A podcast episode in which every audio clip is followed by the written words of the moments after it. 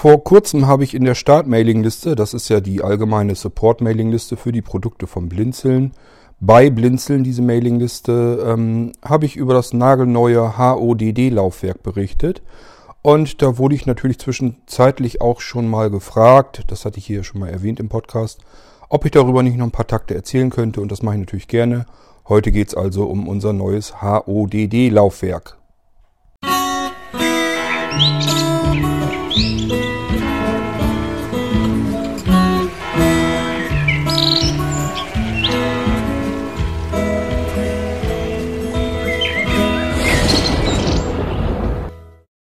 Ja, ich begrüße euch zu der neuen Episode im äh, Irgendwasser Podcast und äh, freue mich, dass ihr wieder zuhört. Ich hatte ja schon erwähnt, ich werde heute mal ein bisschen auf das HODD-Laufwerk eingehen. So wahnsinnig viel gibt's da gar nicht zu erzählen. Ähm, aber wir fangen mal ein paar Jährchen, naja, was heißt ein paar, es sind eigentlich sogar Jahrzehnte, früher an. Ähm, das wäre dann nämlich der Anfang, wie es überhaupt zu diesem Laufwerk kam. Wenn man so wie ich ähm, Computer einrichtet und dabei ähm, alle Systeme anbietet, die es gibt. Ähm, wer aufmerksam zugehört hat, weiß, dass ich früher ja eine eigene Firma gemacht habe, die mittlerweile, wo, wo das alles bei Blinzeln integriert wurde. Ähm, und die hieß All Systems. Und die hieß ja nicht ohne Grund so, sondern es lag daran, dass ich alle Systeme mache. Das ist mein Interessensgebiet, das ist prinzipiell mein Hobby auch. Ähm, ich interessiere mich also wirklich für alle Systeme und ähm, kenne dadurch wahrscheinlich äh, deutlich mehr Betriebssysteme als die meisten von euch. Ähm, das ist also nicht nur auf die x86er Plattform, also die normalen Standard-PC bezogen, sondern ich bin also auch noch aktiv im, im Mac-Bereich, im Amiga-Bereich. Ich, ihr wisst, dass ich C64, C128 äh, hatte und auch da andere 8-Bit-Rechner. Ähm, und äh, die Linux-Distributionen äh, kenne ich sehr viele. Ähm, und ich hatte auch mit echten Exoten zu tun. Naja, vielleicht, ich weiß nicht, es kann sein, dass ich da vielleicht mal drauf eingehe. Das hatte ich ja schon mal erzählt. Aber wie gesagt, ich wollte damals einfach mich auf keine bestimmten Systeme festlegen. Man sollte bei mir jedes Betriebssystem auf jedem Computer, wenn es natürlich zusammengehört und zusammenpasst oder emuliert werden kann, äh, eingerichtet bekommen. Die Leute konnten also einen Computer bestellen und das musste kein PC sein, das konnte auch ein Amiga sein. Und äh, wer darauf ein Linux unbedingt installiert haben will, dem habe ich halt ein Amiga zusammengeschustert und darauf ein Linux installiert. Das kann ich heute übrigens nicht mehr, da reicht der Seerest nicht aus. Ähm, das Amiga-Betriebssystem äh, lässt sehbehinderte Menschen also relativ außen vor. Ich arbeite, wie gesagt, noch mit dem System und habe mir dadurch den Mausfall vergrößert und was man dann so machen kann, aber das reicht gerade so, dass ich äh, darauf arbeiten kann. Äh, selbst einrichten, das geht nicht mehr. Nur, dass ihr Bescheid wisst, ähm, wo dieses All Systems eigentlich herkommt. Das war wirklich mal so, dass es alle Systeme bedeutete und man alle Systeme bekommen konnte. Äh, um den Bogen wieder zum HODD-Laufwerk zu bekommen, das bedeutet auch, man hat es mit zig verschiedenen Datenträgern zu tun, nämlich mit den ganzen Installationsdatenträgern zu den verschiedensten Systemen. So, und ähm, ich habe mich, wie gesagt, mittlerweile ähm, richte ich ja hauptsächlich nur noch die x86er Plattform ein, also den normalen Standard-PC. Äh, da natürlich dann alles von den Mikrocomputern über normale Computer, Netbooks, Notebooks, Nettops, äh, Desktop Tower, Sky Tower, äh, NAS-Systeme, die auf Windows basieren. Da ist, ist ja alles Mögliche damit bei. Und ähm, da allerdings auch, wir richten also auch Server und sowas mit ein. Und äh, auch die Server-Betriebssysteme von Windows oder Linux kann man bei uns also bestellen. Äh, genauso die normalen Anwendersysteme, die ihr meistens wahrscheinlich kennt. Auch die kann man sich einrichten lassen. Und natürlich alles im Mix, das hatte ich euch ja alles schon mal erzählt. Man hat es also in meinem Fall mit wahnsinnig vielen Betriebssystemen zu tun, immer noch, obwohl ich schon sehr viel davon weggelassen habe.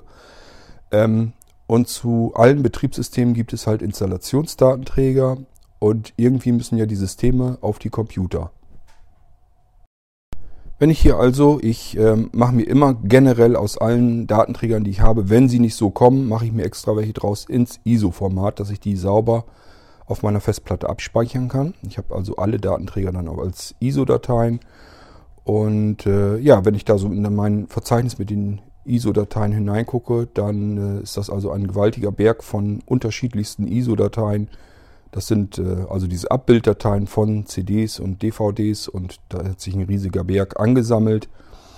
Naja, und ich sag mal, die Betriebssysteme, mit denen ich es am meisten zu tun hat, das ist natürlich mittlerweile Windows 7 und Windows 10 geworden. Äh, ab und zu kommt mal was anderes mit dazwischen. Ähm, die habe ich mir dann auf DVD äh, gebrannt und äh, installiere oftmals äh, von DVD dann das jeweilig gewünschte Betriebssystem. Jetzt wird jemand sagen, das ist aber ganz schön umständlich, und da hat er auch recht. Ähm, warum machst du dir das denn nicht als USB-Stick fertig? Gibt es doch sogar vom Blinzeln. Es gibt tatsächlich, es gibt Molino, äh, früher nannten die sich Molino Winstall. Da konnte man also von einem USB-Stick verschiedenste ähm, Windows-Betriebssysteme installieren. Wer aber ständig mit anderen Computern zu tun hat, ähm, so wie ich es ja habe, wird irgendwann früher oder später feststellen, dass, feststellen, das funktioniert nicht hundertprozentig zuverlässig.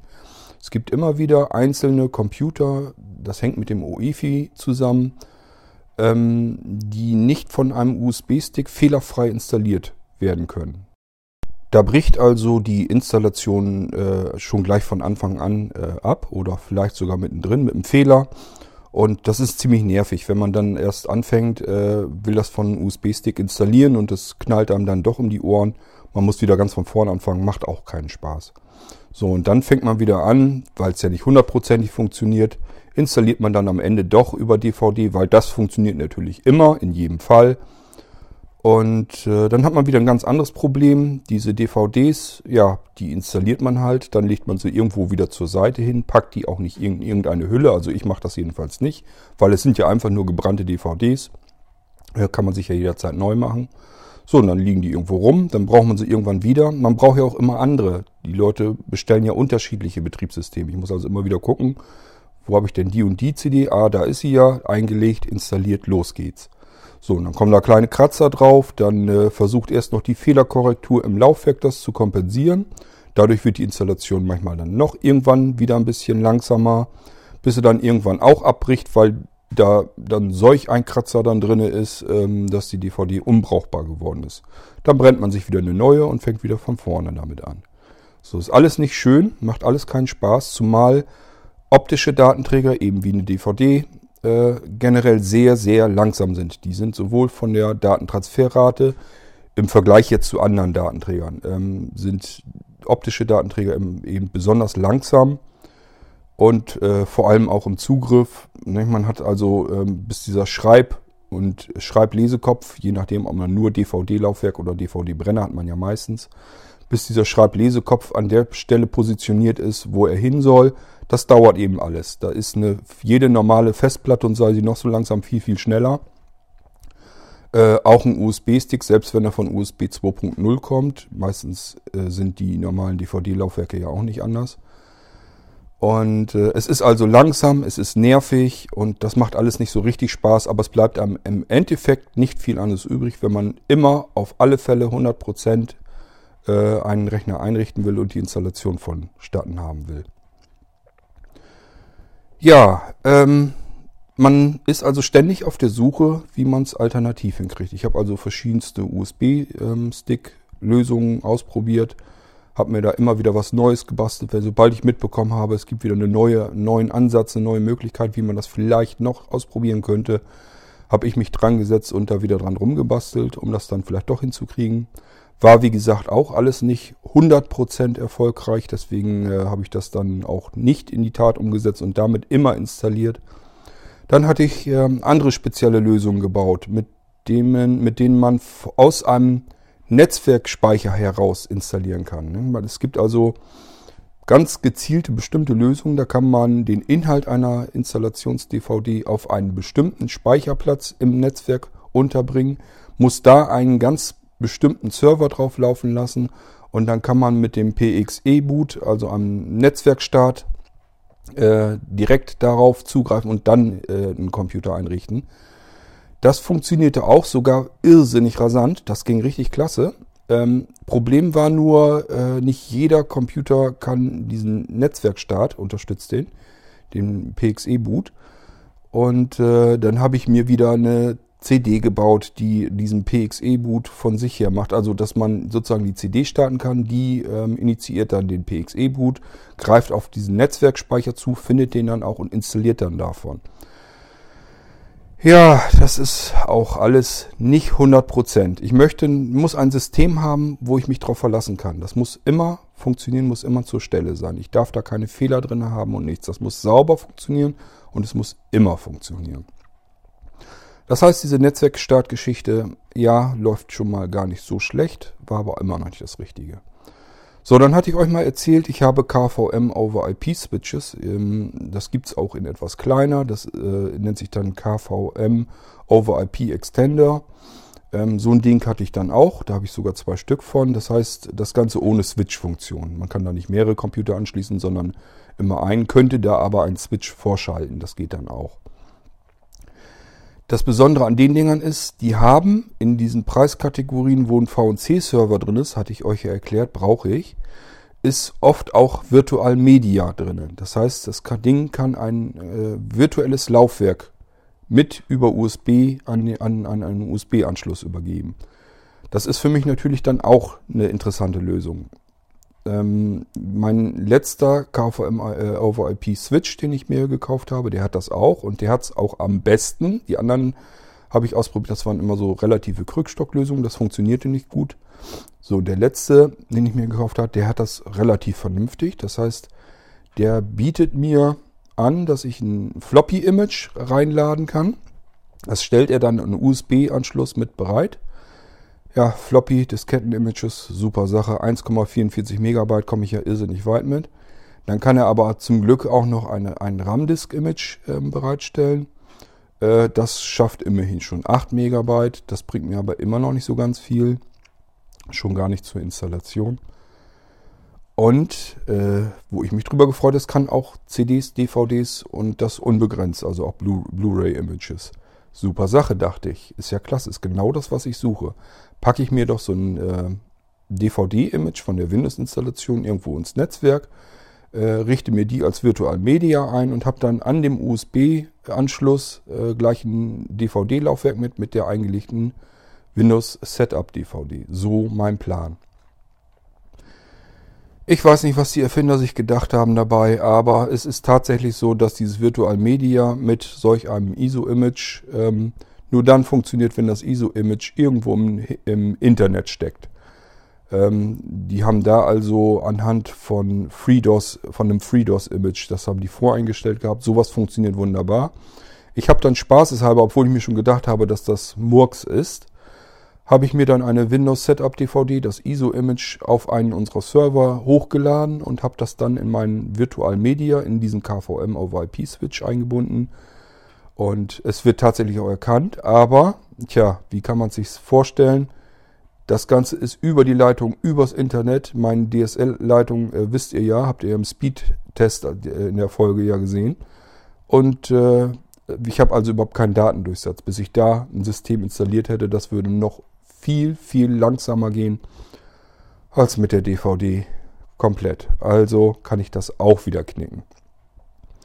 Ich erzähle euch das, damit ihr mal so ein Gefühl dafür kommt, wie oft und wie lange ich schon dabei bin, dieses Problem zu lösen. Ich habe immer wieder nach einer Lösung gesucht, ähm, dass ich vernünftige Installationen machen kann. Ich möchte erstens alle Installationsdatenträger an einem Ort haben und ich möchte sie nicht physikalisch haben. Ich möchte nicht eine Tasche voll mit CDs und DVDs mit mir herumschleppen, sondern ich möchte das am liebsten auf einem Stick, auf einer Festplatte oder irgendetwas in der Art haben, als die ganzen ISO-Dateien da drauf. Und möchte dann eigentlich nur noch auswählen können, welche ISO-Datei virtuell eingelegt werden soll. Und die soll dann an USB als DVD-Laufwerk mit eingelegter DVD bereitgestellt werden.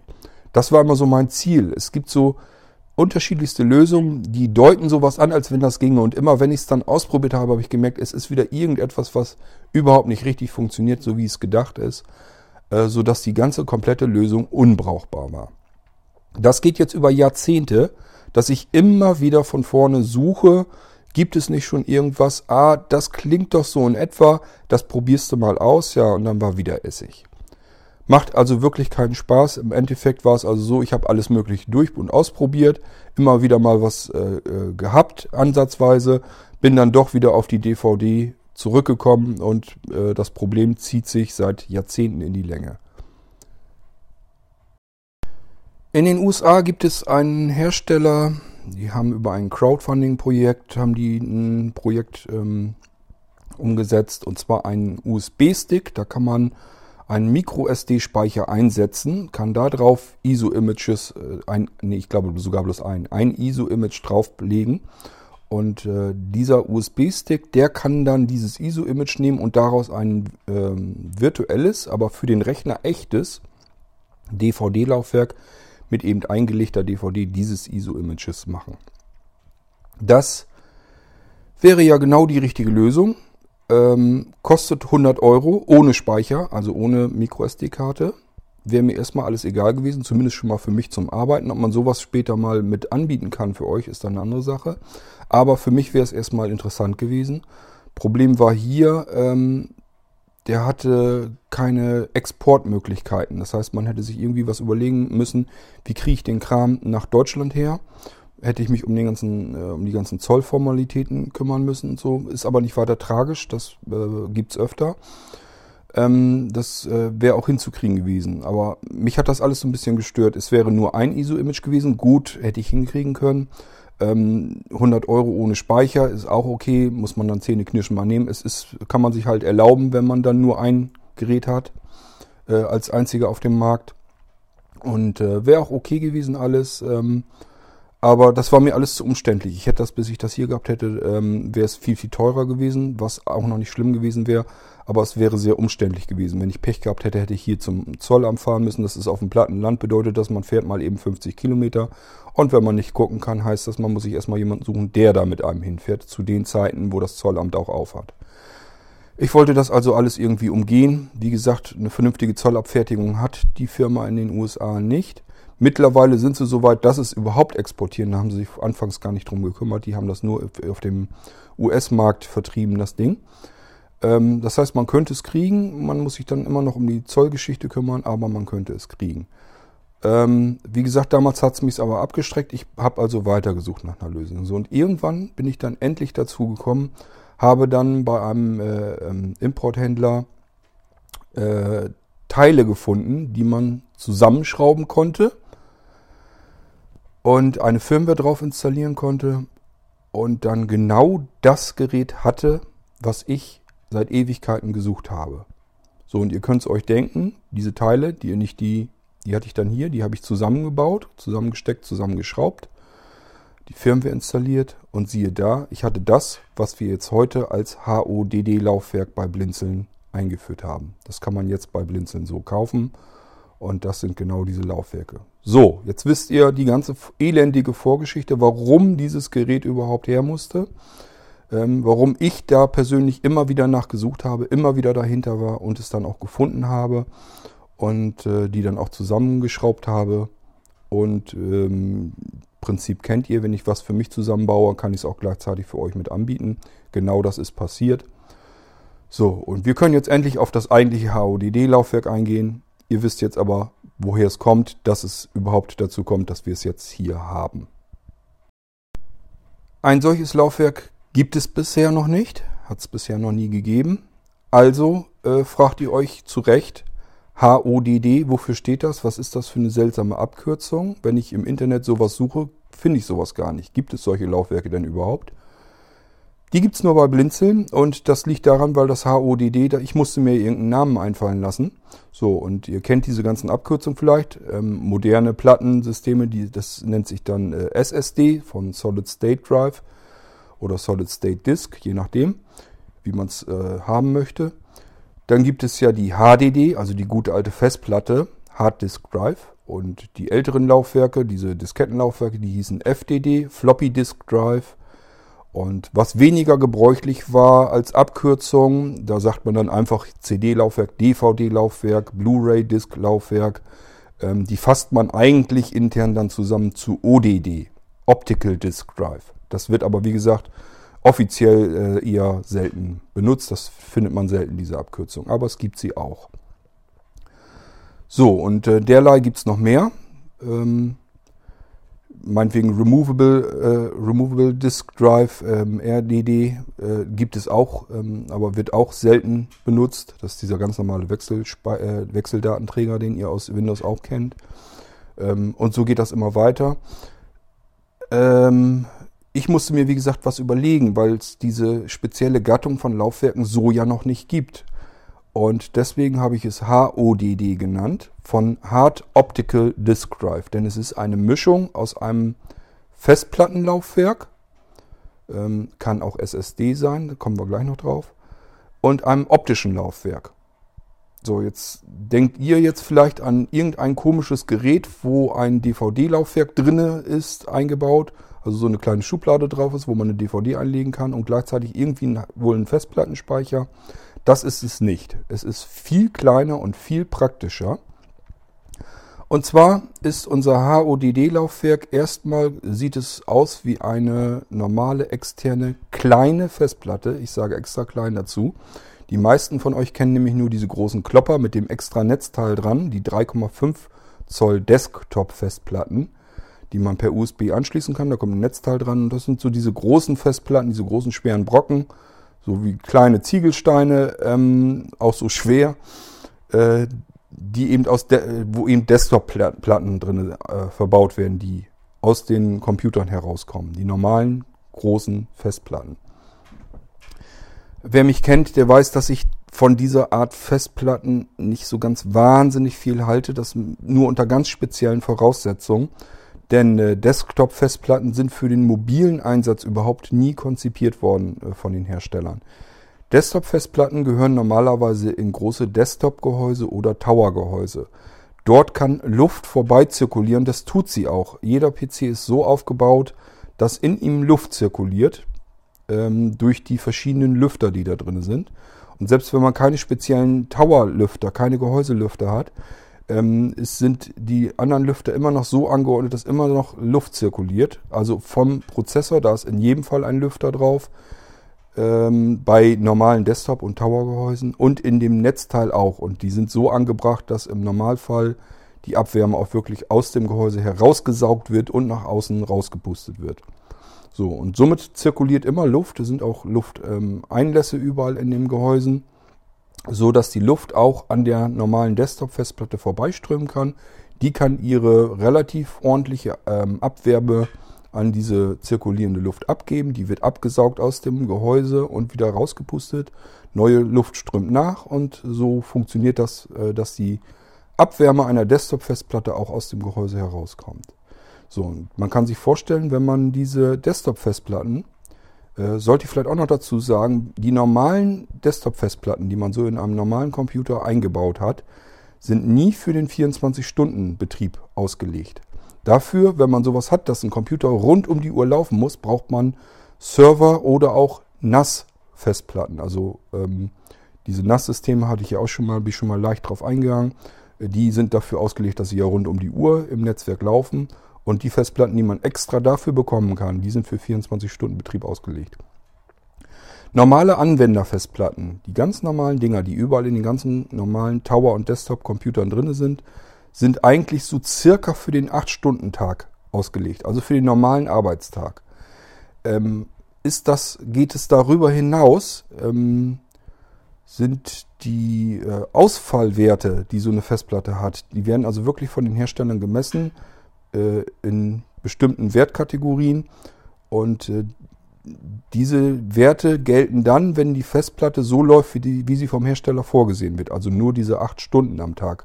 Manche können dann auch zehn Stunden oder elf Stunden äh, laufen, aber im Allgemeinen oft ist es so. Dafür ist die Festplatte ausgelegt und wenn man sie mehr betreibt, wenn man den Computer also auch zu Hause rund um die Uhr mit solch einer Festplatte laufen lässt, ähm, dann ist die Wahrscheinlichkeit, dass die ersten Ausfälle kommen, äh, deutlich höher, als wenn man sie in den Bereich laufen lässt, die der Hersteller vorgibt. Und gleiches passiert auch mit dem äh, Festplattenkiller Nummer 1, das ist nämlich die Hitze. Jede Festplatte äh, kann einiges ab, nur eben keine Erschütterung, also die Desktop-Festplatten nicht.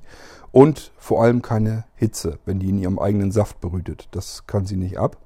So, und jetzt äh, kann man sich auch vorstellen, was passiert, wenn man solch ein Ding in ein billiges Plastik-USB-Gehäuse steckt. Keine Lüftung drinne, keine, kein Abwärmesystem. Es müssen also keine Lüfter da drinne sein in solch einem äh, externen USB-Laufwerk. Aber äh, es sollte vorgesehen sein, dass die Festplatte irgendwie ihre Abwärme auf irgendetwas ableiten kann, damit diese Abwärme auf das Gehäuse nach draußen transportiert werden kann, von da aus von der Umgebung, Umgebungsluft abgeführt werden kann. Und das alles passiert bei den allermeisten externen USB-Gehäusen nicht. Die meisten sind einfach nur irgendwelche billigen Plastikdinger. Da kommt halt irgendeine Desktop-Platte rein und diejenigen, die solche USB-Festplattengehäuse äh, zusammenbauen, denen ist das völlig egal, was mit euren Daten passiert. Die knallen halt das rein, was am billigsten ist. Die kaufen auf dem Markt die billigsten Gehäuse. Das sind halt immer Plastikgehäuse ohne irgendwie eine Abwärme. Ohne, also ohne irgendein Abwärmesystem, dass da irgendwie Metall verbaut wird, wo die Festplatte ihre Abwärme dran ableiten kann. Und äh, die kaufen auch die billigsten Festplatten, die gerade am Markt verfügbar sind. Und das sind dann auch nicht welche, die besonders kalt laufend sind, sondern die erhitzen dann auch noch sehr stark sehr gerne mal und das sind halt billige Platten. Ähm, das geht da gar nicht um große Ersparnisse. Die Festplatten, die sind dann vielleicht 5 Euro billiger im Einkauf. Aber dem Händler, der damit arbeitet, der will den billigsten Preis auf dem Markt erzielen, damit die Leute äh, seine Platten kaufen und nicht die seine, seiner Konkurrenz.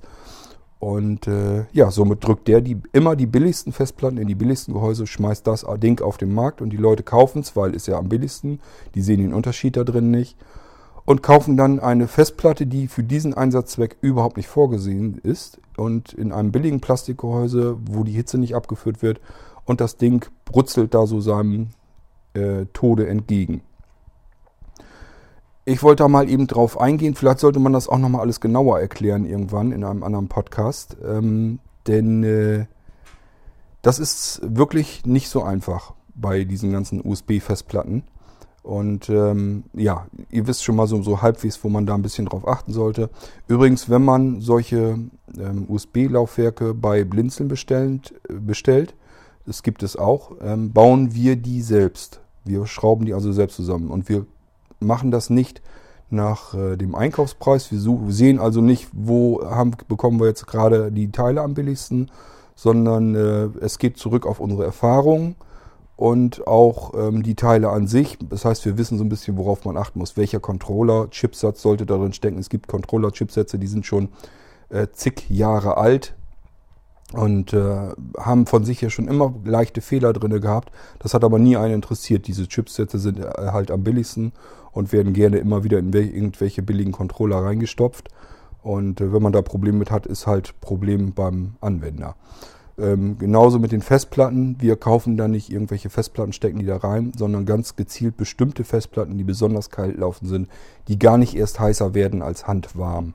So, und wenn man dann noch ein Gehäuse findet, wo äh, eine Wärmeableitung drin ist, äh, auch sehr schön.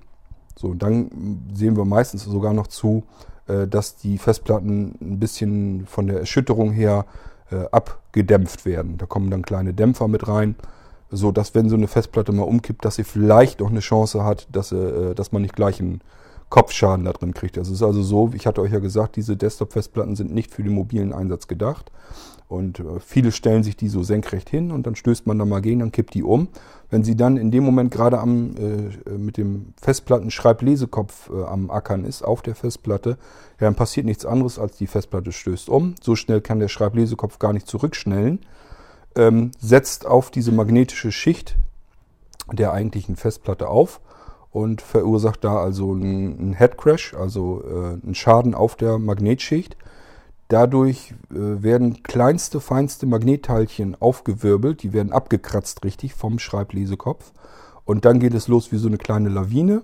Das heißt, äh, man sagt sich erst, oh Mist, äh, aber scheint ja nichts passiert zu sein. In Wirklichkeit sind jetzt aber überall diese kleinen Metallspähnchen drin, diese magnetische Schichtspähnchen.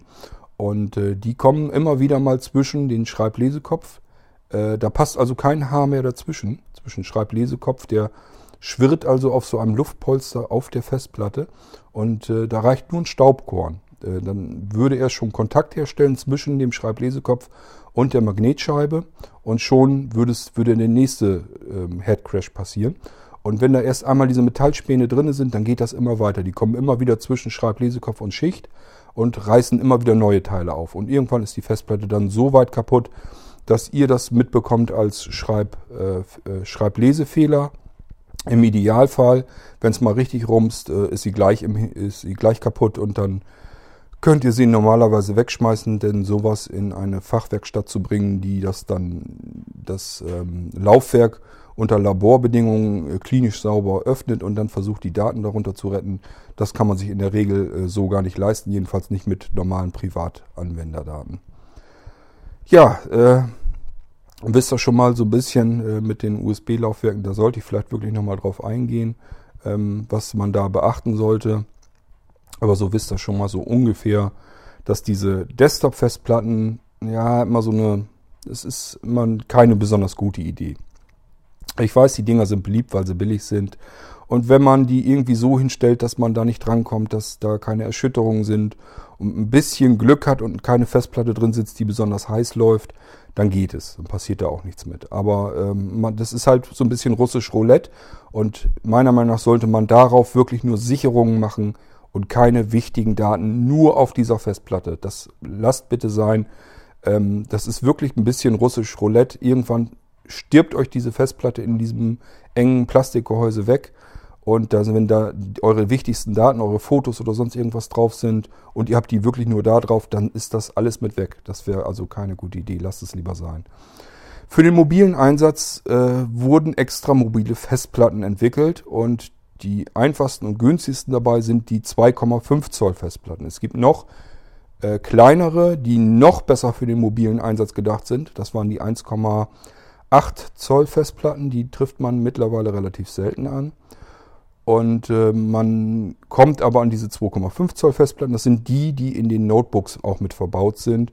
Und äh, manche größere Fest, äh, Festplatten, äh, MP3-Player haben auch solche kleinen Festplatten drin. Die sind wirklich für den mobilen Einsatz gedacht. Die können mal so eine Erschütterung ab. Ihr könnt euch vorstellen, ein Notebook das stellt man vielleicht mal eben auf den Tisch. Wenn da jetzt äh, dieser kleine Ruck, den man dann hat, äh, schon einen Headcrash bedeuten würde, das wäre immer fatal. Und somit diese Festplatten sind klein, schnell, wendig und ähm, bei einer Erschütterung schnellen diese ähm, Schreibleseköpfe, das ist alles viel leichter in der Platte, können viel schneller zurückschnellen und somit passiert da dann auch normalerweise nichts. Und die 1,8 Zoll Dinger, die sind sogar so stabil gebaut, ähm, dass man sie fast schon, also man kann sie auf den, auf dem Boden, auf dem Fußboden fallen lassen oder auch mal an die Wand klatschen. Die können das in der Regel sogar mit ab. Wie gesagt, die sind aber selten. So, warum äh, komme ich auf die Festplattengrößen ein und welche Vor- und Nachteile die Dinger haben? Ähm, Übrigens, die 2,5 Zoll brauchen auch in der Regel kein zusätzliches extra Netzteil. Die können sich den Strom von USB ziehen und kommen da auch in der Regel mit klar. Es gibt ein paar ähm, Festplatten, die brauchen ganz kleinen Tick mehr. Die haben dann oft so einen Y-Adapter dabei. Das heißt, die werden auch an USB betrieben, aber mit zwei USB-Steckern, die dann in zwei verschiedene USB-Anschlüsse kommen. Ähm, Warum erzähle ich euch das? Weil in das HODD-Laufwerk eine 2,5 Zoll Festplatte reinkommt.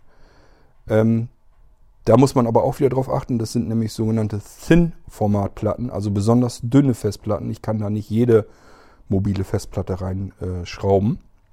Äh, Und ähm, ja, das HODD-Gehäuse, das ist also ein, wie ein 2,5 Zoll Festplattengehäuse. Da kann ich also diese besonders dünnen Festplatten reinschrauben.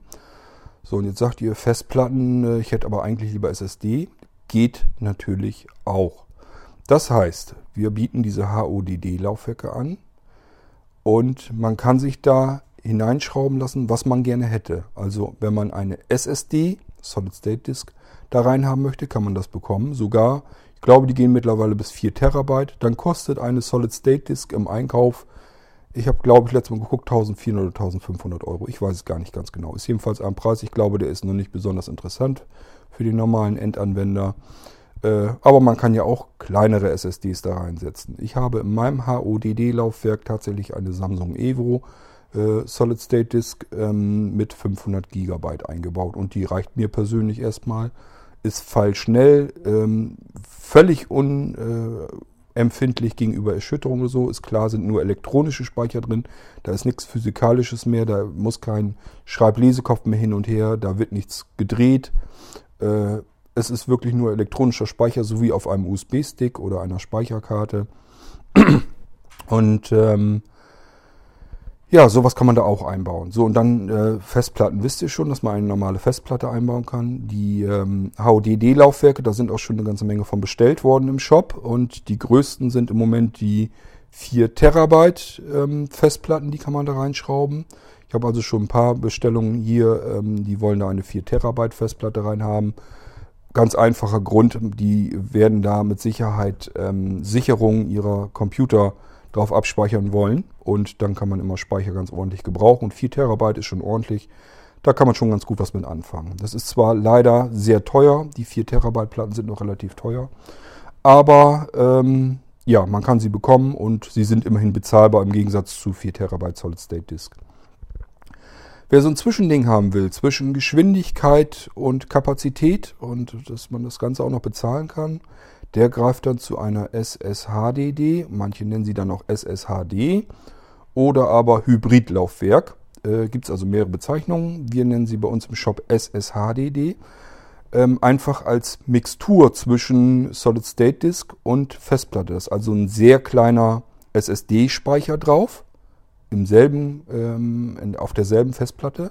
ist ein elektronischer Speicher, elektronischer Speicher drauf und eine normale drehende Festplatte, wie man sie so von normalen Festplatten kennt.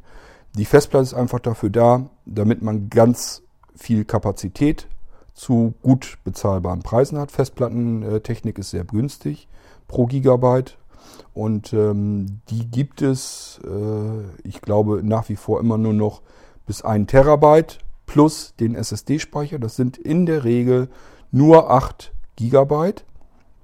Das äh, klingt wenig, aber da sitzt auch eine andere Intelligenz hinter. Und zwar dieses Laufwerk, diese, ähm, der Controller, der da mit drin steckt, der lagert in den SSD-Speicher, der benutzt ihn einerseits als Puffer und andererseits lagert er dorthin die Daten aus, die am häufigsten benutzt werden. Und der versucht auch so ein bisschen herauszufinden, was wird als nächstes gebraucht. Ähm, und dadurch, dass er so ein bisschen äh, das Ganze managt und so ein bisschen intelligent auch, ähm, ist dieses Laufwerk deutlich schneller als eine normale Festplatte ohne SSD-Speicher, aber längst auch nicht so schnell wie eine reine SSD. Das ist also wirklich eine Zwischenlösung und als solche sollte man die auch betrachten. Sie ist schneller als die normale Festplatte, langsamer als die SSD, aber eben auch billiger als die SSD, teurer aber als die Festplatte. Es ist wirklich eine optimale Zwischenlösung. Die ist ganz gut, wenn man was Schnelles möchte, aber es soll auch ordentlich Daten drauf passen und es soll nicht zu teuer sein. Dann sind diese SSHDs die erste Wahl. So, und aus den drei Bereichen, das kann man sich alles aussuchen, auch die Kapazität, die werden dann in unser HODD-Laufwerk eingebaut. So, und dann, jetzt wisst ihr, wie das rein von der Hardware her aussieht, wie die zusammengebaut werden, wo die Vor- und Nachteile sind. Und dann kommen wir jetzt auf die eigentliche Funktionalität unseres HODD. Wenn wir unser HODD-Laufwerk dann geliefert bekommen, dann werden wir feststellen, dass es seitlich so einen, ja, so einen kleinen Schalter gibt, der wie so, wie so ein kleiner Hebel auch fungiert. Das heißt, man kann den so ein bisschen seitlich wegdrücken. Also der ist in sich so ein bisschen gedrehbar. Den kann man nach, ja, wie soll ich das sagen, wenn man die Festplatte hochkant hätte und dann an der Seite diesen kleinen Hebel, dann könnte man ihn nach oben schieben und nach unten schieben, der würde dann so ein bisschen sich drehen. Und man kann ihn in die Festplatte reindrücken. Das würde dann bedeuten, man wählt etwas aus. Man kann also durch dieses Hoch- und Runterschieben, kann man etwas auswählen und durch das Reindrücken würde man das dann aktivieren. So, und da könnt ihr euch schon denken, anhand der Vorgeschichte, was da passiert. Ähm, und zwar äh, kann dieses Laufwerk Image-Dateien äh, auf dem Festplattenspeicher, ich hatte ja gesagt, es wird ja eingebaut, Festplatte, SSD und so weiter, ähm, in einem bestimmten Verzeichnis kann er Image-Dateien drin haben. Und man kann mit diesem Hebel, mit dieser Hebelwirkung vor und rückwärts, kann man sich durch die, äh, durch die ja, sind, im Moment sind es ISO-Images, kann man sich durch die ISO-Images sozusagen durchbewegen. Meinetwegen, man könnte den Hebel einmal nach unten, zweimal nach unten, dreimal nach unten reindrücken, dann würde man die dritte ISO-Image-Datei, die in Ihrem äh, ISO-Verzeichnis drin ist, auswählen und einlegen. Ähm, das ist also die Besonderheit an diesem Laufwerk. Ich hatte ja eingangs schon gesagt, wonach ich gesucht hatte und genau das habe ich tatsächlich auch gefunden.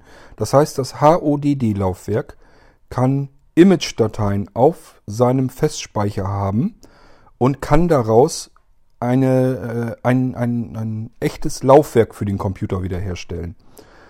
Äh, in unserem Fall haben wir jetzt im Moment, ich arbeite im Moment nur mit ISO-Images, also mit Abbildern von optischen Datenträgern, von CDs, DVDs, Blu-ray-Discs.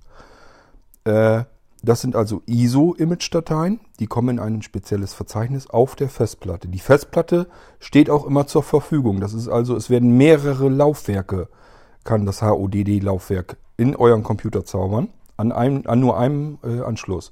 Ihr Steckt also das HODD-Laufwerk in den Computer rein. Wenn ihr nichts macht, habt ihr immer die Festplatte als solches. Wenn ihr eine ISO-Image-Datei einlegt, ich hatte euch ja eben erklärt, wie es geht, ähm, würde dieses HODD-Laufwerk aus dieser ISO-Image-Datei sozusagen ein virtuelles DVD-Laufwerk, eigentlich ist es ein Blu-ray-Disk-Laufwerk sogar, also sagen wir es auch richtig, es würde ein Blu-ray-Disk-Laufwerk ähm, basteln, ein virtuelles, würde die ausgewählte äh, Image-Datei dort einlegen als DVD, beispielsweise eben eine Windows Setup DVD, und würde an dem USB-Anschluss dem Computer melden, neben der Festplatte, die ja sowieso immer drin ist. Äh, hier ist jetzt das, wir haben hier jetzt einen Hub und da ist jetzt ein echtes DVD-Laufwerk drinnen mit der eingelegten Windows-DVD. Der Computer kann den Unterschied also gar nicht bemerken. Für ihn ist steht fest, hier, ist, hier hat jemand ein DVD-Laufwerk angeschlossen. Und, und darin liegt eine bootbare DVD. Und das ist der riesengroße Unterschied.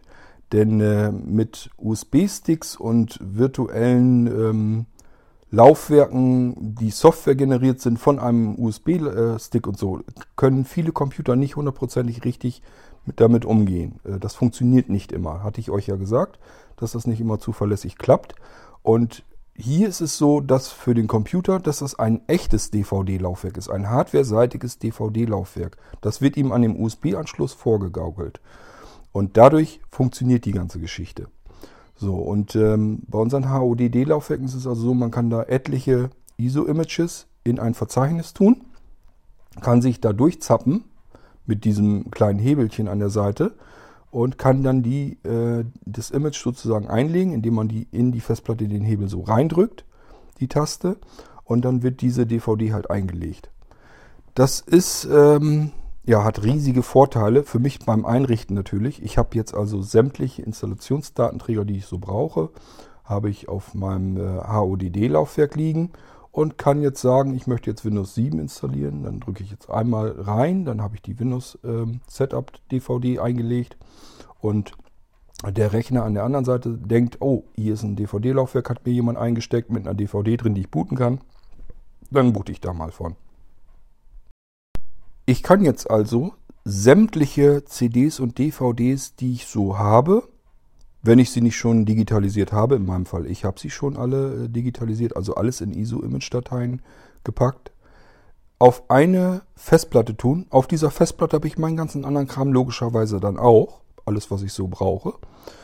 Und habe sozusagen jede DVD jederzeit griffbereit und zwar in Hardwareform. Die wird wieder umgewandelt als DVD-Laufwerk. Das kann dieses HODD-Laufwerk.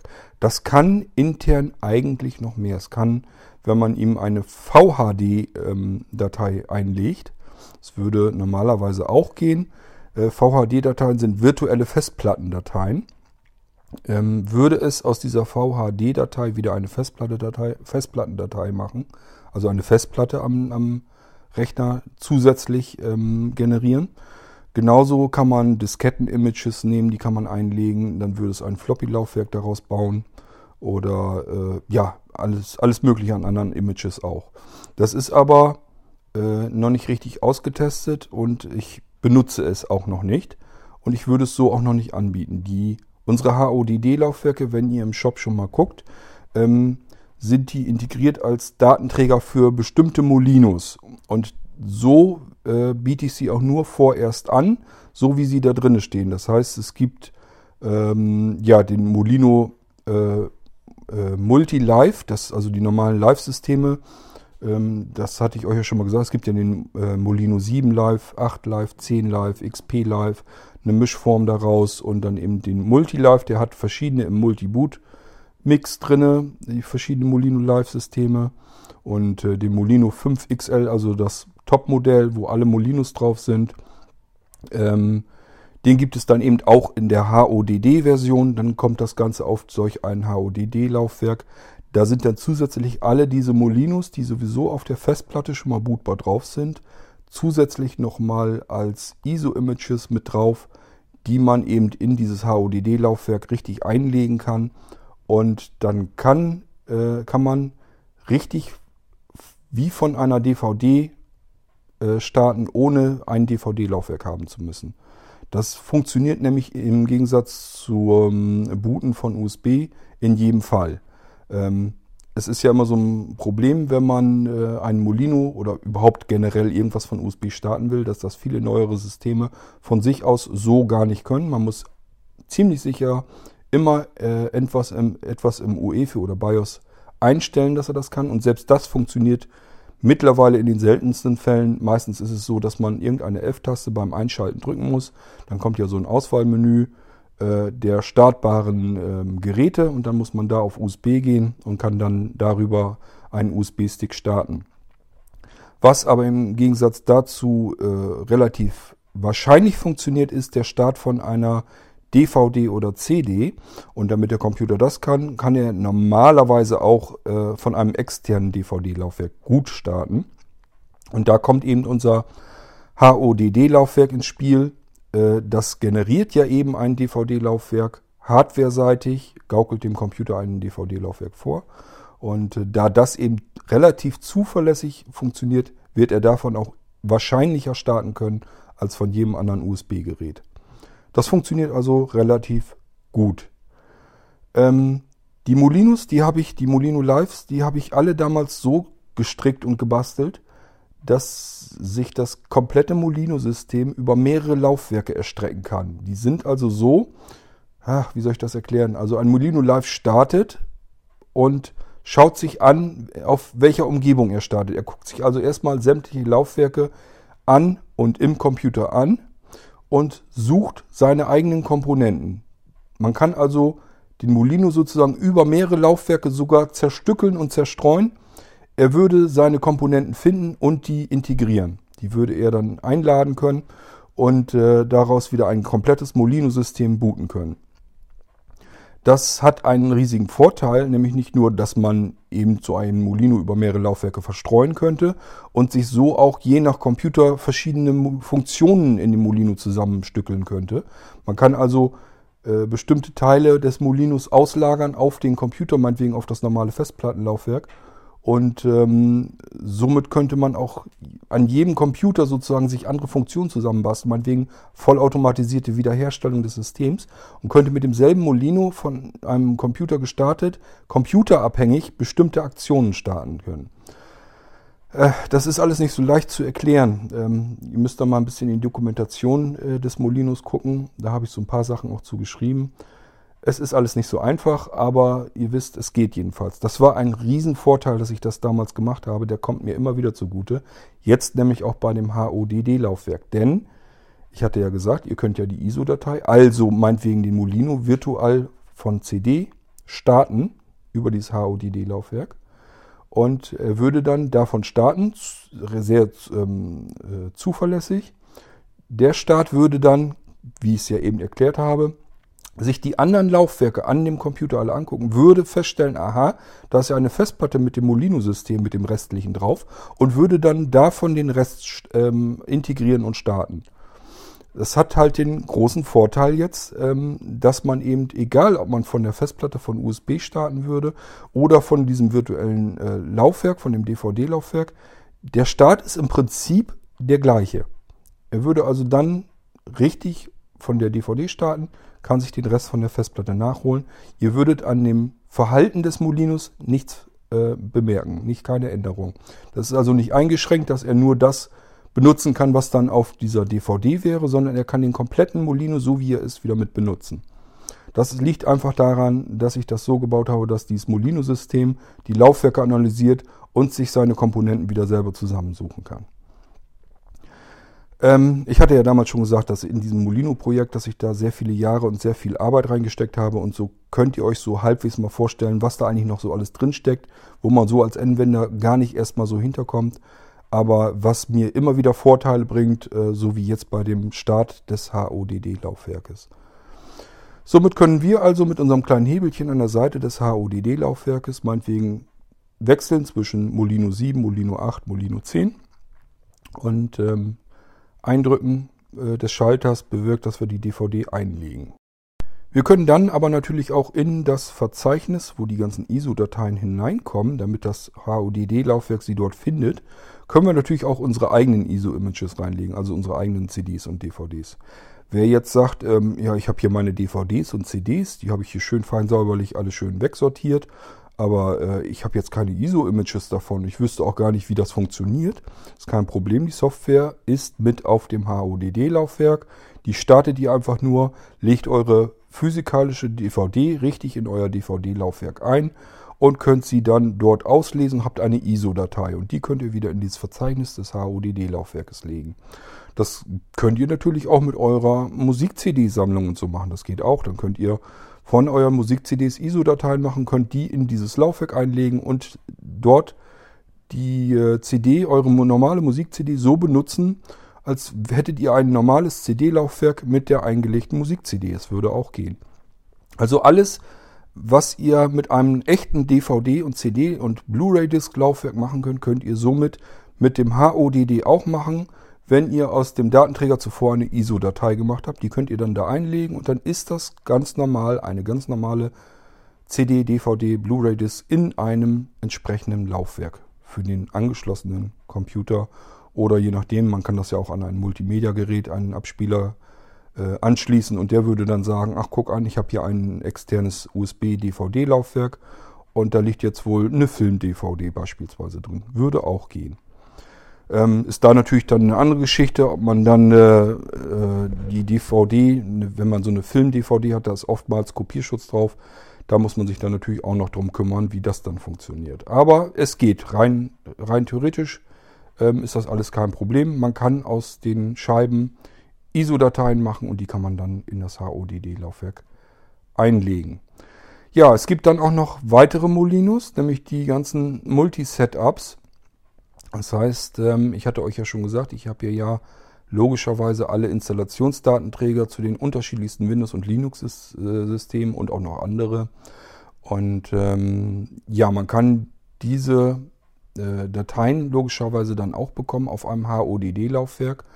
Und äh, das sind dann unsere Setup-Molinos, wo man einfach halt ein Windows mit installieren kann. Das ist noch nicht komplett ähm, blind durchführbar. Es ist also nicht so, dass ich die irgendwie die ISO-Dateien angefasst hätte und da irgendwie was mitgemacht hätte, damit die in einem Rutsch durchlaufen, also die sogenannte unbeaufsichtigte Installation.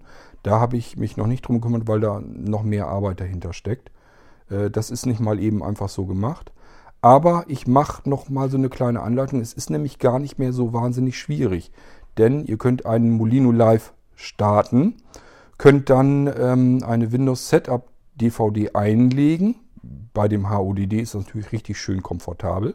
Könnt von dort aus das Setup in Gang setzen und die ersten wichtigen Entscheidungen, die man so machen muss, äh, also, dass man die Sprache bestätigen muss, dass man sagt, ich will es jetzt installieren, dass man auswählen muss, auf welches Laufwerk will man denn das Windows installieren, welches Windows will man überhaupt installieren.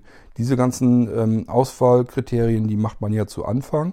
Und das kann man dann alles über dem Molino Live machen, äh, bei gestartetem NVDA, das, also bei, bei, beim Screenreader oder eben der Vergrößerung auch und Invertierung, vergrößerten Mausfall, die ganzen Hilfsmittel, die man beim Molino so hat, die hat man dann auch noch zur Verfügung und kann eine Windows-Installation in Gang bringen. So, die läuft dann, fängt dann also an zu installieren und irgendwann startet der Rechner neu. Ohne euren Molino sollte sie dann neu starten. Den solltet ihr dann also rausnehmen. Und dann würde ein, ja, der zweite Part, ähm, der zweite Durchgang der Installation weiter durchlaufen. Das ist nun mal leider so bei Windows-Installationen, da kommt man nicht drum herum.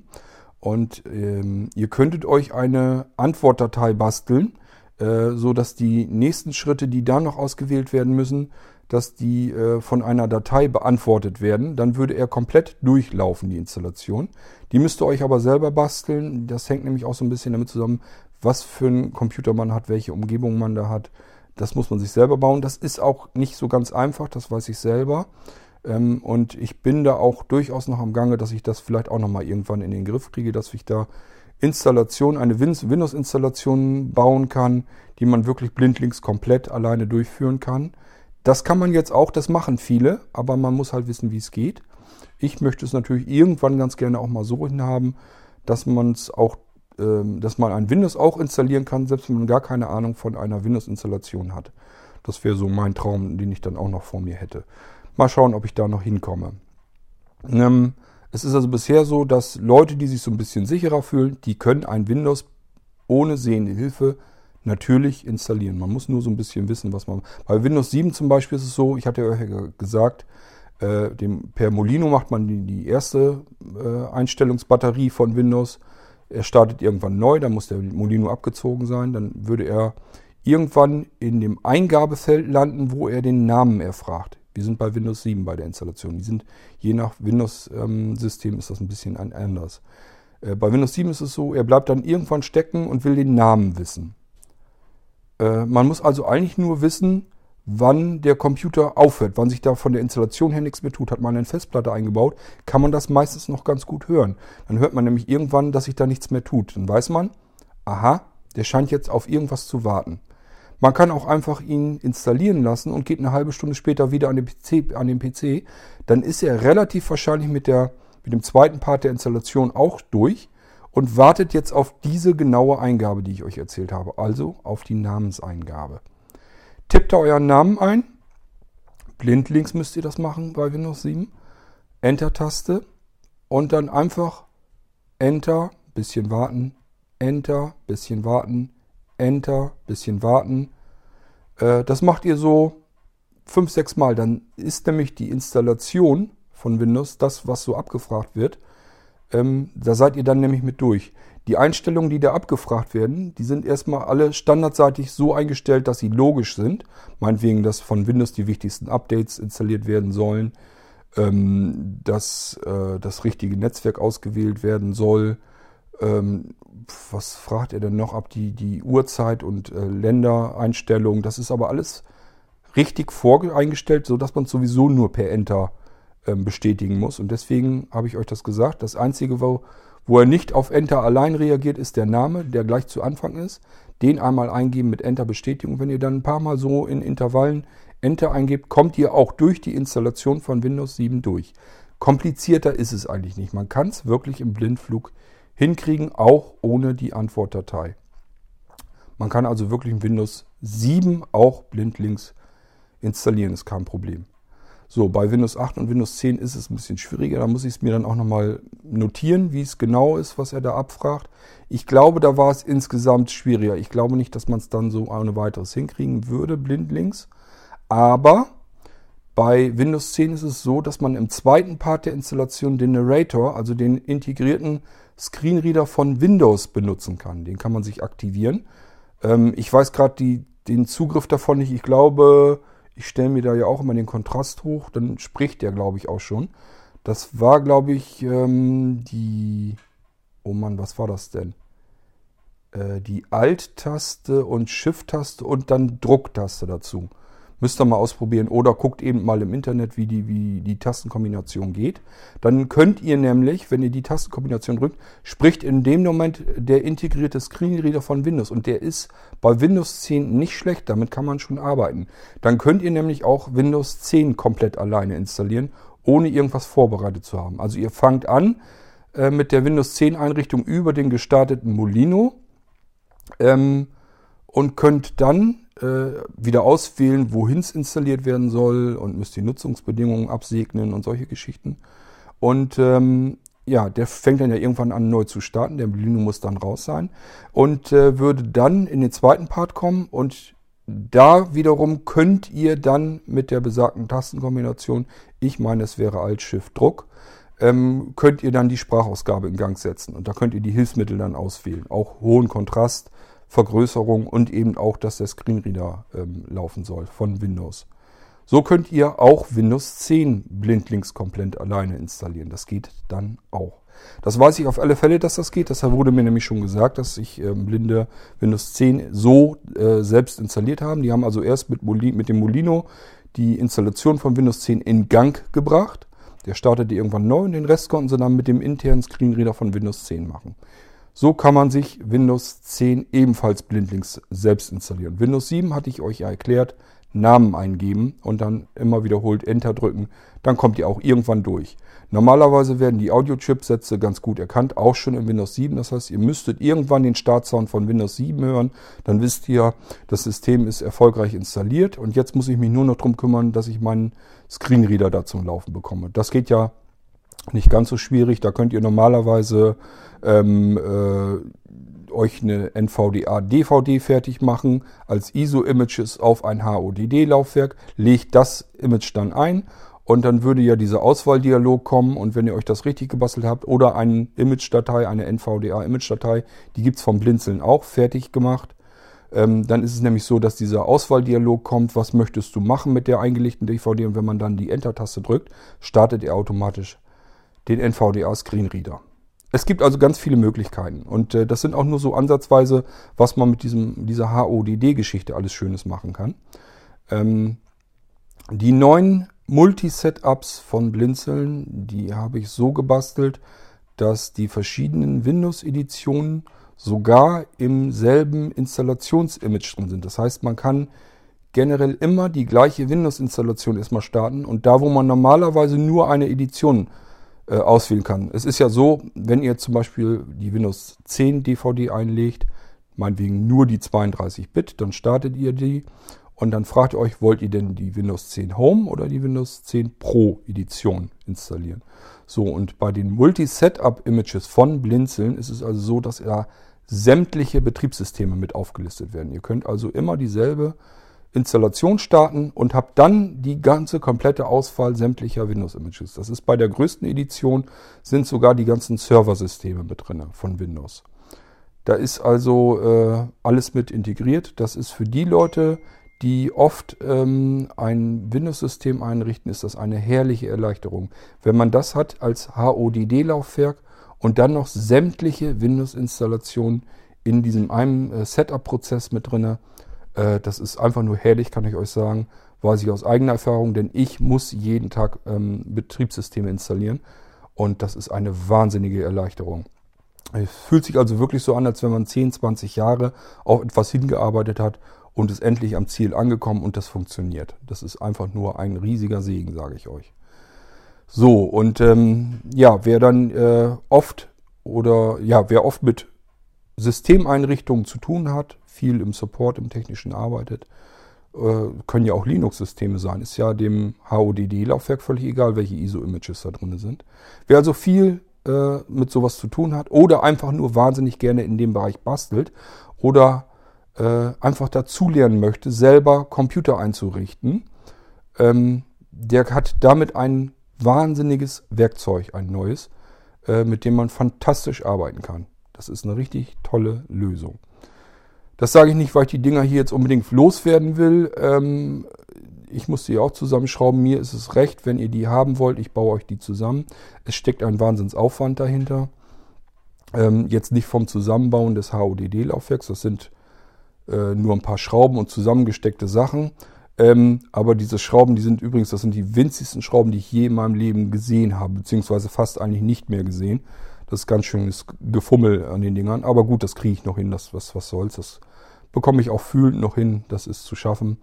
Ähm, aber insgesamt meine ich das mit dem ganzen Molino-System dahinter. Wenn man denkt, was da insgesamt für Arbeit dahinter steckt, das ist ein Wahnsinn. Da stecken also richtig mehrere Jahre drin eigentlich. Ja, aber so wisst ihr, was dieses HODD-Laufwerk alles kann. Es ist also wirklich ein Laufwerk, was mehrere andere verschiedene Laufwerke simulieren kann. Dem Computer also wirklich hardwareseitig andere Laufwerke vorgaukeln. Und das ist ein riesiger Schritt voran, äh, für mich jedenfalls und für das Molino-System sowieso. Und äh, da kommen auch noch völlig neue ähm, ja, wie soll ich sagen, völlig neue Lösungen uns auf uns zu, völlig neue Produkte, die es so bisher überhaupt noch nicht gibt. Ähm, das HODD-Laufwerk hat also vorne auch nochmal eine Taste. Das ist sogar eine Funktionstaste für Backup-Lösungen. Ich kann euch noch nicht versprechen, dass ich die abgegriffen bekomme, softwareseitig. Sollte ich das aber schaffen, ähm, werde ich es darüber lösen. Ansonsten mache ich das alles mit diesem Kippschalter. Da kriege ich es auf alle Fälle mit hin. Es ist also so, dass ich vorhabe, das kann auch so wahnsinnig lang nicht mehr dauern, dass ich euch ein System anbieten kann, mit dem ihr diese eine Festplatte habt, also dieses HODD-Laufwerk, und mit dem Ding könnt ihr auf Knopfdruck, wirklich nur eine Taste drücken, auf Knopfdruck einen Computer sichern auf diese Festplatte. Und immer wenn irgendwas mit diesem Computer los ist, drückt ihr wieder den Knopf. Ihr legt dann faktisch nur ein ISO-Image ein und da ist meine Software dann drauf, die eine ähm, Wiederherstellung des Systems in Gang setzt. Ähm, und dadurch könnt ihr also auch mit einem, ebenfalls mit einem Knopfdruck, den Computer starten und eine Wiederherstellung des, der vorherigen Sicherung mit einem Knopfdruck eben wieder herstellen. Es ist also wirklich ähm, einfacher kann man einen Computer nicht sichern. Es gibt sowas auch noch nicht. Also ich wüsste jedenfalls nicht wo oder wie oder was dass man mit einem Knopfdruck einen Computer sichern kann und mit einem Knopfdruck einen kompletten Computer wiederherstellen, ohne irgendwelche gesonderte Bedienung. Ich werde mir also noch überlegen, ob man irgendwas zumindest einstellbar macht, dass er wenigstens abfragt. Denn nicht, dass man versehentlich einen Knopf drückt und dann den Computer wiederherstellt. Das soll eigentlich nicht sein. Ich denke mal, da muss ich schon irgendwie eine Frage dazwischen setzen. Ist aber ja auch nicht schlimm. Ich mache das natürlich basierend auf dem Molinus, das heißt, wir haben auch wieder einen Screenreader zur Verfügung. Äh, das ist ja auch nicht ganz unwichtig, damit, wenn was bei der Wiederherstellung oder der Sicherung schief geht, dass man einfach äh, weiß, oh, da ist ein Fehler passiert. Das muss man blindlings ja auch mitbekommen. Also werde ich einen Screenreader auch im Hintergrund laufen lassen. Ähm, das ist also wirklich ein Sicherungs- und Wiederherstellungssystem, blind bedienbar mit ähm, Screenreader, äh, mit einer sehr, sehr einfachen Oberfläche, wenn ich überhaupt eine Oberfläche großartig machen muss. Ich werde wahrscheinlich mehrere verschiedene Versionen basteln. Einmal was, was ohne Oberfläche auskommt, wo man wirklich nur einen Knopf drückt und äh, es funktioniert alles vollautomatisch. Und dann auch für diejenigen, die ein bisschen professioneller mehr Auswahlmöglichkeiten haben wollen, werde ich wahrscheinlich was mit einer Oberfläche bauen. Einfach, dass man die Laufwerke alle nochmal gesondert auswählen kann, was man äh, sichern will und wiederherstellen will. Ähm, ich hatte ja schon mal gesagt, ich habe ein, neues Einklicksicherungssystem in der Mache. Und äh, da ist das alles schon mit drin, dass ich das mit ansprechen kann. Da kann ich also dieses eine System nehmen, dadurch ist das auch kompatibel zu allem, was darauf basierend ist, und werde da einfach eine Oberfläche drüber knallen, äh, mit der man die Systeme bedienen kann. Und somit wird es da verschiedene Produkte geben, die dann zusammen mit diesem HODD-Laufwerk eine richtige Einheit bildet, bilden werden. Also dass man wirklich auf Knopfdruck einen Computer sichern und auch wiederherstellen kann. Ähm, ich denke, einfacher wird man das nie hinbekommen können. Und da freue ich mich schon drauf. Das wird meiner Meinung nach äh, genau das sein, wo viele drauf warten. Jedenfalls habe ich viele Rückmeldungen, ähm, die eigentlich so auf sowas nur, nur warten, weil äh, viele haben keine vernünftige Software zum Sichern und Wiederherstellen ihres Computers. Viele benutzen halt ähm, Drive Snapshot äh, wissen aber gar nicht so richtig, was sie haben. Immer so ein leicht ungutes Gefühl, weil das Ding so viele Einstellungsmöglichkeiten hat, alles in Englisch ist, äh, mit Fachbegriffen. Man ist sich nie so richtig sicher, hat man jetzt alles richtig gemacht oder läuft jetzt was schief. Das ist immer so ein bisschen ungutes Gefühl, wenn man sein System sichert oder wiederherstellt, ob man nicht doch irgendwo was falsch gemacht hat und man gerade äh, eine riesen Katastrophe in Gang gesetzt hat. Das muss natürlich weg sein, äh, das will ich rausbekommen und das geht nur, indem ich eben ähm, selbst mir was überlege. Und da bin ich schon auf dem ganz guten Weg dahin. Und zusammen mit dem HODD-Laufwerk ergibt das ganz völlig neue Möglichkeiten, dass man wirklich ein Gerät hat äh, zum Sichern und Wiederherstellen des Computers. Und äh, auch das ist nur eine Variation dessen, was man mit so einem HODD-Laufwerk dann anstellen kann. Es gibt also mir völlig neue Möglichkeiten, neue Produkte zu entwickeln, die meiner Meinung nach, die es halt so auf dem Markt noch, noch gar nicht gibt, die es nie gegeben hat. Es hat dieses HODD-Laufwerk als solches bisher noch nie gegeben. Und somit äh, natürlich auch die Produkte, die damit möglich sind, kann es nicht geben. Dadurch, dass ich das Ding jetzt zur Verfügung habe, kann ich da jetzt ganz viele neue Ideen mit umsetzen und die werden dann so nach und nach auf uns zukommen. Und da sind, denke ich, richtig spannende Geschichten bei. Das hoffe ich jedenfalls. Und ähm, ja, ich sag mal, diese Backup-Geschichte, die wird es in einer kleinen Lösung relativ schon bald geben. Das ist nicht so ganz wahnsinnig schwierig. Ich muss nur so ein paar Abende nochmal wieder Zeit haben, dass ich mich daran setzen kann und das entwickeln kann, fertig. Und dann äh, gibt es da schon die erste fertige Lösung. Das kann so ewig lang gar nicht mehr dauern.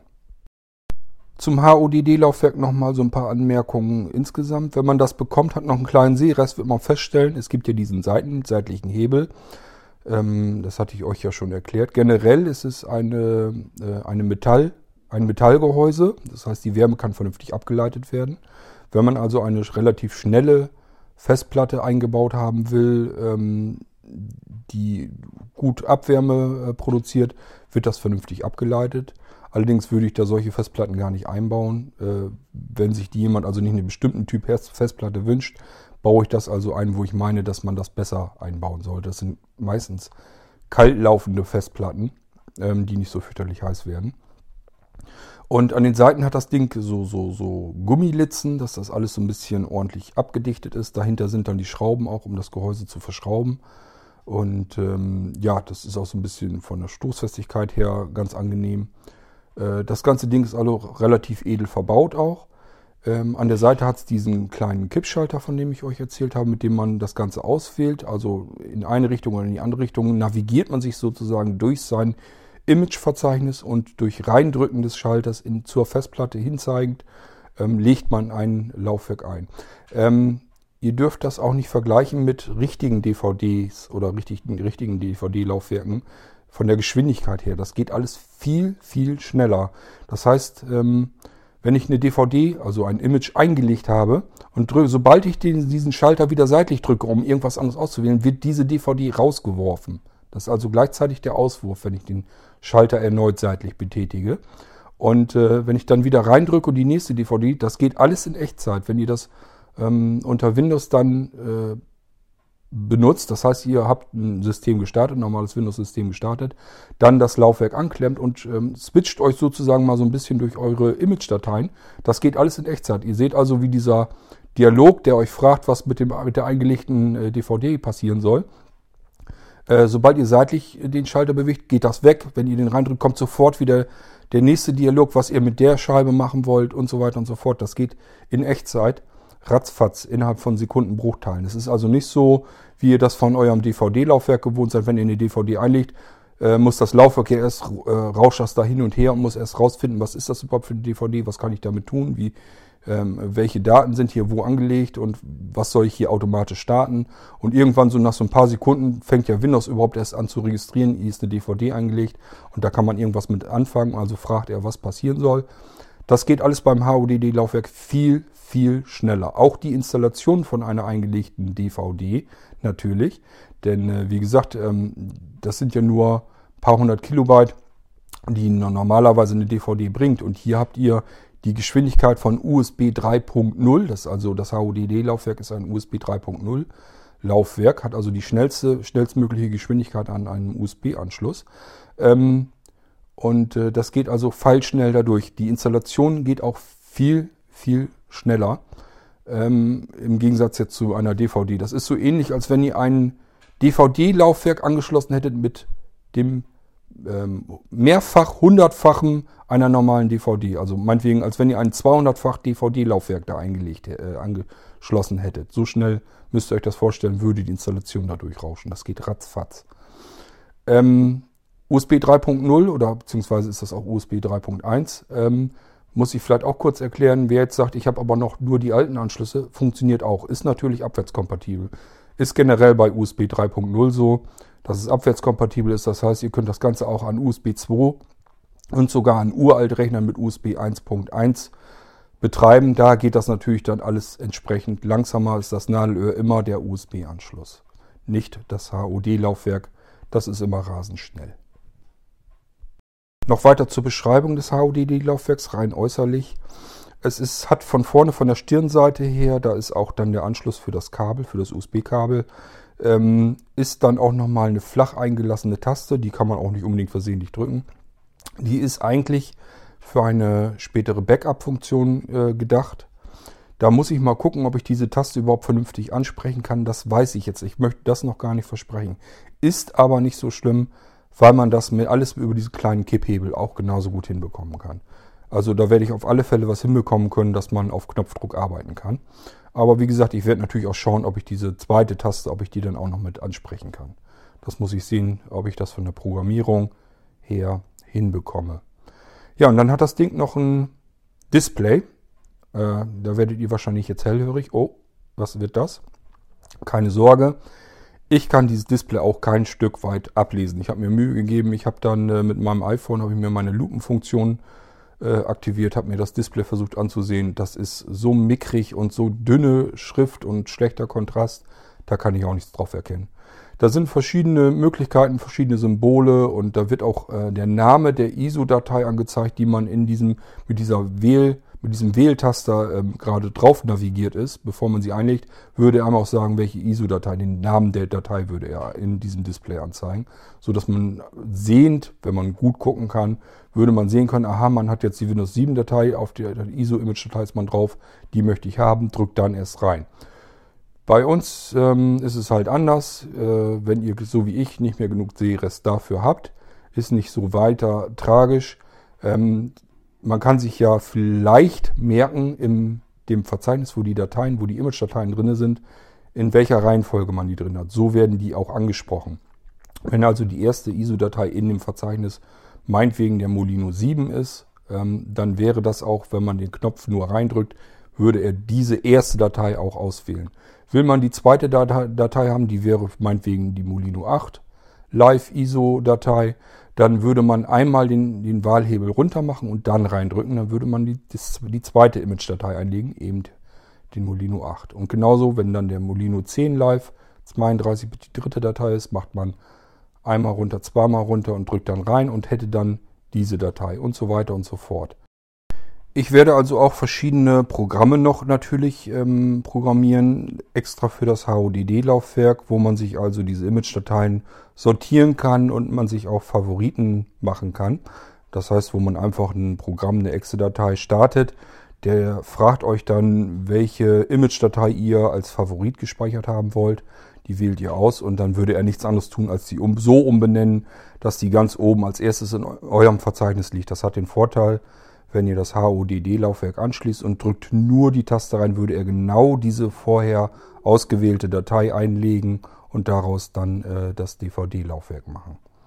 Ähm, ja, und wie gesagt, es ist auch Software drauf, um aus euren Datenträgern, also aus den echten CDs und DVDs, ISO-Images zu generieren und die dann halt da abzuspeichern. Genauso wie Software dabei liegt, um aus den Image-Dateien, die auf dem HODD-Laufwerk drauf sind, wieder normale Datenträger brennen zu können. Das äh, ist an Software natürlich dann auch alles fix und fertig auf dem HODD-Laufwerk mit drauf, sodass ihr alles wieder mal eine Rundumlösung habt, so wie ihr das eigentlich von den Blinzeln-Produkten gewohnt sein solltet. Ich bemühe mich ja immer, dass man die Sachen komplett so benutzen kann, wie sie sind. Dass man am besten irgendwas nur startet oder einen Knopf drückt und dann funktioniert das. So soll es auch bei den HODD-Laufwerken sein. So, das ganze Ding kommt dann nochmal ähm, in einer Tasche. Das heißt, da kommt nochmal so eine kleine Fließtasche dann dabei als Schutztasche. Die ist da dann auch mit bei. Ja, und das ist das HODD-Laufwerk dann. Die könnt ihr euch, wie gesagt, in den Kapazitäten und der Technik auswählen, wie ihr sie haben wollt. Ihr könnt also sagen, ich möchte mein Molino 5XL Live-System mit einem HODD-Laufwerk haben. Ähm, SSD ist mir zu klein bzw. zu teuer. Festplatte ist mir ähm, äh, zu langsam. Ich möchte was dazwischen haben. Bau mir mal bitte das Ding mit einer SSHDD mit einem 1 Terabyte und 8 GB SSD-Speicher drin. Und so möchte ich das dann haben. Äh, Das könnt ihr euch einfach aussuchen und so wird sie dann auch in eurem Auftrag nach euren Wünschen gebaut und zusammengestellt. Und die Software befindet sich dann auch so da drauf. Wer jetzt sagt, ich habe eigentlich Interesse an der Backup-Geschichte, an dieser Sicherungs- und Wiederherstellungsfunktion, das klingt interessant, das möchte ich auch gerne haben. Ist es denn jetzt sinnvoll, dass ich jetzt ein HODD-Laufwerk mit dem Molino 5 meinetwegen nehme? Manche tun das nämlich jetzt schon. Ähm, ja, kein Problem, macht das ruhig, wenn, auch wenn ihr später dieses Backup-Laufwerk haben wollt. Denkt dann darüber nach, wie viel Speicher ihr braucht, wie viel Kapazität. Ähm, diejenigen, die das jetzt bestellt haben und das schon planen, die haben also gleich schon welche mit 4 Terabyte Festplatte einbauen lassen. Ähm, es, es, wird so sein, dass ich dieses, ähm, diese, diese Sicherungs- und Wiederherstellungsgeschichte ähm, so programmiere, dass man sie als äh, Add-on nachrüsten kann. Also man kann dann einfach sagen, ich habe schon ein HODD-Laufwerk vom Blinzeln. Da läuft hier mein Molino-System bisher drauf. Ich möchte jetzt auch diesen Molino Backup, ich weiß ja nicht, ob der dann später so heißen wird, kommen wir hinter. Ich möchte auch diesen Molino Backup haben. Ich brauche aber ja nicht jetzt nochmal ein neues HODD-Laufwerk. Ähm, ist ganz klar, äh, braucht ihr tatsächlich nicht. Ihr könnt dann einfach die Software kaufen. Das wird wahrscheinlich einfach nur eine Exe-Datei sein und ein ISO-Image.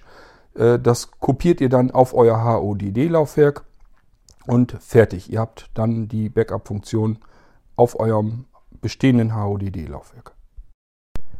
Ich hoffe, dass ich jetzt nichts Wesentliches vergessen habe. Ich fühle mich manchmal so, als wenn ich alles Mögliche erklärt habe und habe dann doch noch irgendwie wieder was vergessen. Ähm, aber eigentlich kann es ja nicht sein. Das ist ein relativ simples Laufwerk, das hat ja bestimmte Funktionen.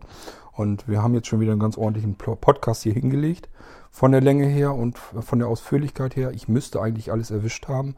Hoffe ich jedenfalls. Wenn ihr aber noch Fragen dazu habt, stellt ruhig eure Fragen. Ich nehme mich dem nochmal an und mache dann nochmal in einer anderen Folge, beantworte ich auch eure Fragen. Ich habe auch schon wieder welche bekommen zum Thema Smart Home. Da werde ich auch nochmal eine Folge machen. Könnte sein, dass ich die gleich noch mitmache.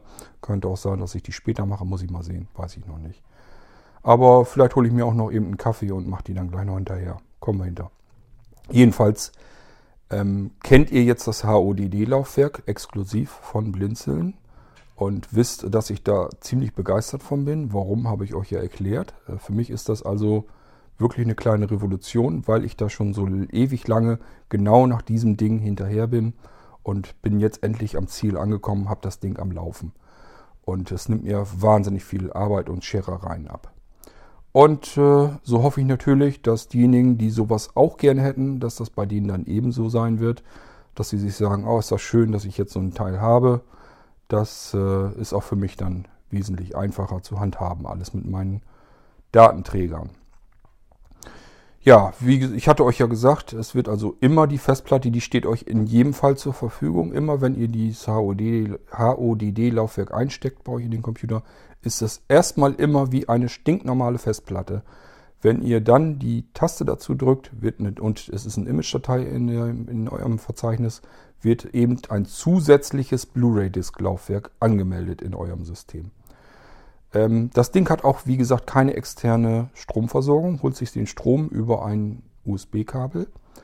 Ähm, dadurch müsst ihr allerdings auch wissen, da ist ja eine Firmware drin. Da ist also ein kleiner eigener Computer drin in dieser kleinen Festplatte mit, einer, mit einem eigenen System, einer Firmware nennt sich das dann, ja, wenn das nichts Großes ist, sondern was Kleines speziell auf das Gerät abgestimmt. Es ist ja nur eine Firmware, ist letztendlich genauso gut ein Betriebssystem, egal. Ähm, und diese Firmware braucht, um zu funktionieren, beziehungsweise der Computer darin, braucht natürlich auch Strom. Den holt er sich auch von USB, genau wie die rotierende Festplatte da drin. Und äh, das bedeutet, ihr dürft, wenn ihr jetzt den Computer booten wollt von dem HODD-Laufwerk, äh, reicht es nicht, dieses Laufwerk einfach anzuschließen. Da steht erstmal nur die Festplatte zur Verfügung. Ihr müsst auch, wenn der Computer eingeschaltet ist und Strom gibt, gleich sofort den Schalter drücken da dran, diesen kleinen Kipphebelschalter, damit ähm, äh, das, die, die, die Image-Datei eingelegt wird. Da ist nichts eingelegt vorher. Der Computer hat ja noch keinen, dieser kleine Computer darin hat ja noch keinen Strom bis dahin gehabt. Das heißt, in dem Moment, wo ihr denn äh, das HODD-Laufwerk einsteckt, bekommt auch der kleine Computer darin Strom. Und dann kann der erst funktionieren. Der bootet aber immer sozusagen neu. Das, der bootet nicht so richtig. Der braucht keine mehrere Sekunden, um zu booten. Ihr steckt also quasi den USB-Stecker rein, wartet sicherheitshalber eben zwei Sekunden, dann ist das Ding da. Ähm, und dann könnt ihr schnell diese Taste drücken, um äh, das ISO-Image einzulegen. Und dann wird der Computer, der braucht länger, bis er das BIOS abgearbeitet hat oder das UEFI. Der braucht also sowieso länger als ähm, das HODD-Laufwerk. Und wenn ihr dann das Ding noch schnell genug einlegt, dann wird er auch dann noch eben äh, das ISO-Image ähm, als normales DVD-Laufwerk anerkennen wird davon booten. Wenn es da mal Schwierigkeiten gibt, ähm, einfach den Rechner dann neu starten. Spätestens dann hat er es ja, weil äh, es geht halt eigentlich nur um die Stromversorgung des HODD-Laufwerkes. So, das soll aber die Folge gewesen sein zu unserem HODD-Laufwerk. Wenn ihr noch Fragen habt, stellt sie ruhig. Ich werde die dann noch behandeln. Und ähm, Ansonsten hoffe ich, dass ich so möglichst alles, äh, was es dazu zu sagen gibt, gesagt habe. Mir bleibt so langsam die Stimme weg. Ich werde mal eine Tasse Kaffee trinken und dann gucke ich mal, ob ich noch weitermache mit dem Podcasten. Ähm, aber für diese Folge soll es das gewesen sein, rund um das HODD-Laufwerk. Wieder recht ausführlich geworden. Aber äh, ich denke mir immer, besser zu viel Informationen als zu wenig. Und äh, soweit ich bisher Rückmeldung habe, geht euch das nicht allzu sehr auf die Nerven. Das hat zwar schon mal einer gesagt, ist ja recht ausführlich, hat sich aber zumindest nicht beschwert. Von daher hoffe ich mal, dass ich euch nicht zu sehr nerve und dass ihr froh seid, dass ich versuche, alle Informationen, die mir einfallen, in den Podcast zu werfen. So, macht's gut bis zur nächsten Episode. Das war unser HODD-Laufwerk. Äh, Wer es schon hat, ich wünsche euch da genauso viel Spaß, wie ich das damit habe. Ähm, und ähm, wer eins bestellt hat, ich beeile mich, dass ihr die möglichst bald dann auch geliefert bekommt. Und wer Interesse hat und noch unschlüssig war, für den hoffe ich, dass diese Folge ein bisschen Erkenntnis gebracht hat, um entscheiden zu können, ob das was für ihn ist oder nicht. Auf alle Fälle ist es etwas Besonderes für mich, weil das eine Exklusivität ist bei Blinzeln, die es so auf dem Markt als solches insgesamt nicht gibt. Schon gar nicht zusammen mit dem Molino-System. Das ist ja auch eine Eigenentwicklung bei Blinzeln. Und so ein bisschen stolz bin ich da schon drauf, dass wir solche tollen Sachen äh, zustande, zu Wege bringen. Und ich hoffe, ihr habt dann da auch was von und habt da, da lange Freude mit den Geräten. Ich bemühe mich jedenfalls auch von der Qualität der Hardware, auch die Platten, die da verbaut werden. Ich nehme also wahrlich nicht das Billigste, was da reingebaut wird. Ich möchte eigentlich immer, dass man die Sachen, die man bei Blinzeln kauft, dass man da möglichst lange Zeit auch Freude mit hat. Ähm, ich sitze da ja letzten Endes mit meinem Namen dahinter und äh, ich möchte auch nicht, dass irgendwie jemand mal sagen muss, ähm, bei dem Quarter kriegst du nur Mist äh, äh, geschickt. Ähm, da sitze ich also schon hinter. Ich baue die Sachen immer so, als wenn ich sie für mich bauen würde. Ich denke, so soll es eigentlich auch sein, damit jeder damit Freude hat. Okay, also, das war unser HODD-Laufwerk und äh, wir haben heute Sonntag. Ich sitze hier auf dem Sofa, habe mir mein Feuerchen angemacht. Ist schön mollig warm hier. Ich werde mir eine Tasse Kaffee schnappen. Vielleicht mache ich noch eine Episode, kann sein. Für heute war es das und ich wünsche euch ganz viel Spaß äh, mit dem Irgendwasser-Podcast weiterhin. Denkt bitte dran, wenn ihr mir eine Freude machen wollt, hinterlasst doch eben eine Rezension bei iTunes zum Irgendwasser-Podcast oder bewertet ihn kurz. Ob schlecht oder gut, soll mir egal sein. Ich möchte bloß irgendwie einfach mal eine Reaktion wissen und einfach mal auch wissen, was überhaupt passiert. Ich habe das bei iTunes so noch nie gemacht. Ich möchte mal einfach nur wissen, ob ich von Apple dann eine E-Mail kriege, dass da jemand eine Rezension hinterlassen hat. Ähm, aber ich möchte mir nicht die Peinlichkeit geben, meinen eigenen Podcast zu bewerten. Also, wenn ihr mir eine Freude machen wollt, macht das doch mal eben. Äh, verteilt da euer Sternchen bei äh, iTunes ähm, unter dem Irgendwasser Podcast oder schreibt sogar vielleicht ein paar Zeilen dazu, ob euch das gefällt oder nicht. Ich würde mich jedenfalls freuen darüber. Und schreibt mir auch weiterhin so viele E-Mails, die kommen zum Glück immer noch nach wie vor an und äh, das motiviert dann schon sehr, dass man dann in der Sache weitermacht. Gerne immer mit Fragen. Ähm, ich freue mich, wenn wir einfach mal wieder so eine Episode machen können, wo ich auf eure Fragen gezielt eingehen kann. Das macht mir durchaus Spaß und äh, bringt euch dann ja auch mehr, weil ihr eben eure Fragen dann ausführlich von mir beantwortet kommt, bekommt. Gut, ich schmeiß euch raus. Das war's für dieses Mal. Alles Gute und bis demnächst. Euer Kurt Hagen.